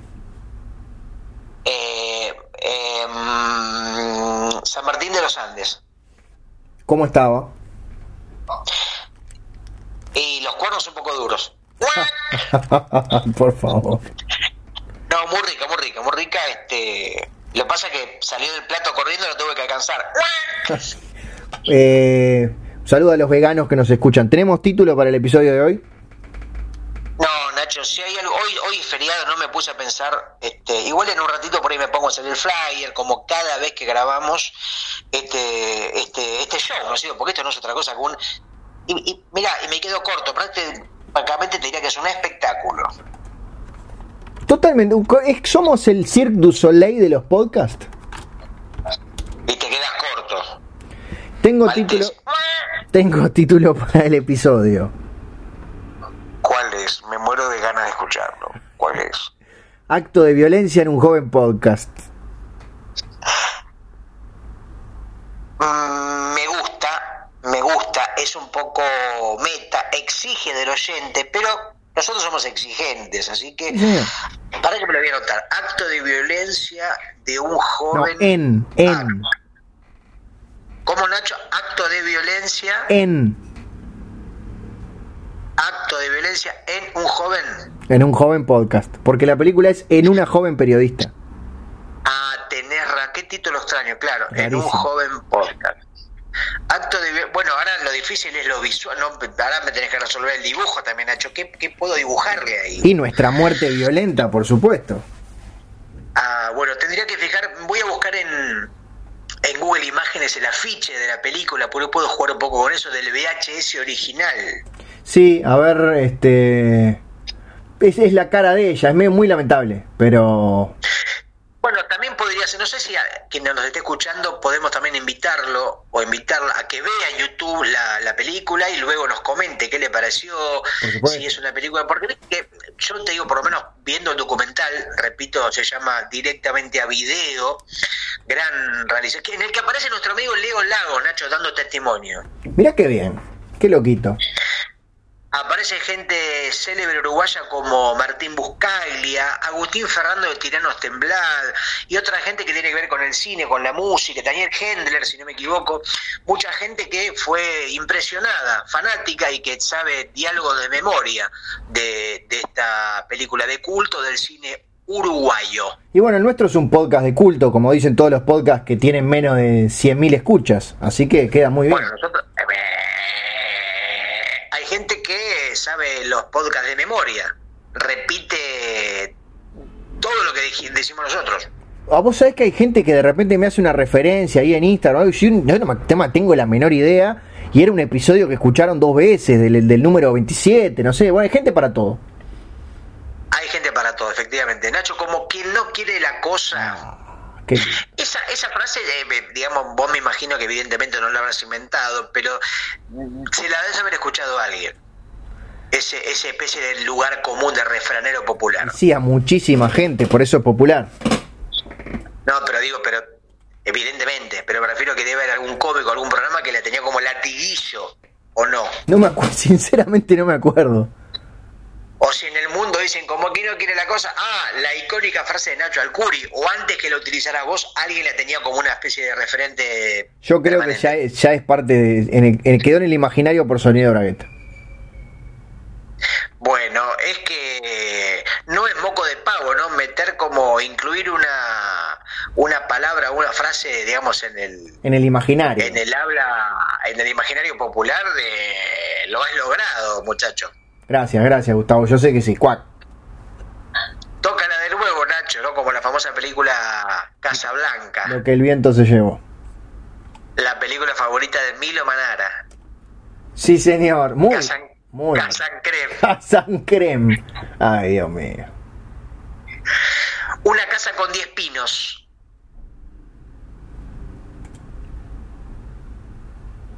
Pino Lux.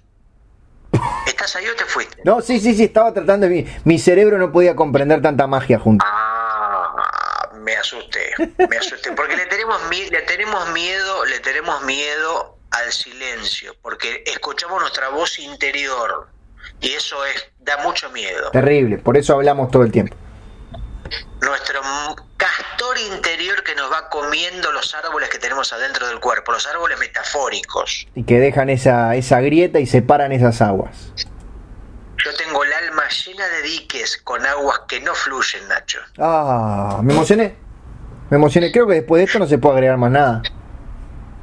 Así es, Nacho. Yo solamente te agrego esto. Chau, que tengas una gran noche, una gran vida.